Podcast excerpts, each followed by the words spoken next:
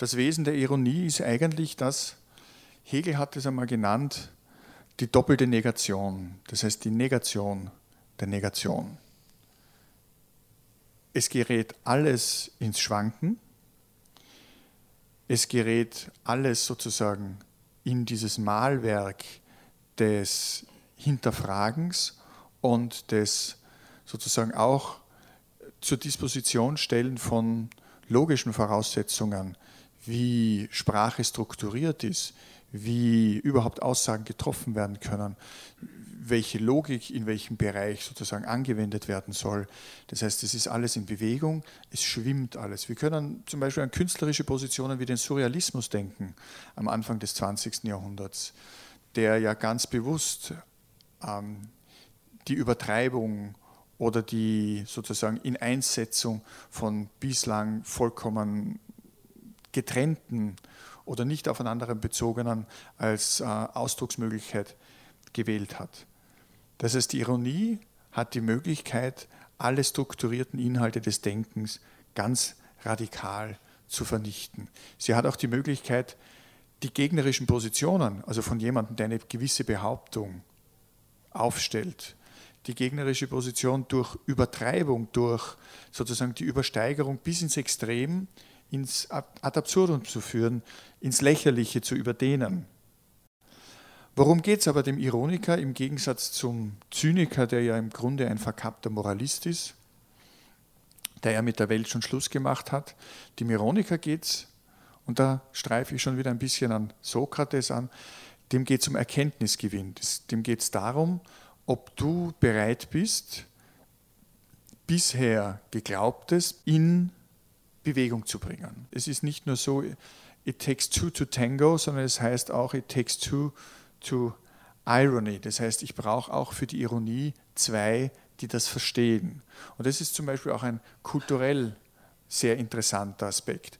Für den gestandenen Wiener ist die Ironie überhaupt kein Problem. Das ist die Lebensgrundlage. Ja? Also sozusagen ein Wiener, der nicht ironisch ist, ist kein Wiener. Es gibt aber andere Kulturen oder andere Gemeinschaften, für die ist die Ironie oder auch nur der Anflug einer Ironie ähm, etwas vollkommen Irritierendes und die verstehen das einfach nicht. Das heißt, es gibt in der Ironie keine Ruhe im Denken. Es gibt nur ein Bürsten gegen den Strich. Es gibt nur ein alles ins Wanken und ins Schwanken zu bringen. Es gibt keine Achtsamkeit gegenüber irgendwelchen falschen Versprechungen oder sozusagen gegenüber irgendwelchen idealisierbaren Zielen, die man irgendwann erreichen möchte. Alle Welterklärungsmodelle werden in das Säurebad des ironischen Verstandes getaucht und meistens bleibt dann nicht einmal ein Skelett über, egal ob das Ganze rational oder ob das irrational begründet ist, ob das esoterisch ist oder ob das religiös begründet ist. Wenn die Ironie drüber fährt, wird es radikal entzaubert. Und wir haben aber auf der anderen Seite diese Sehnsucht nach dem Festen, nach einem Anfang. Momentan sprechen Sie in der Physik von einer Singularität oder von einer Schöpfung. Der Ironiker sagt, das geht sich für mich alles nicht aus.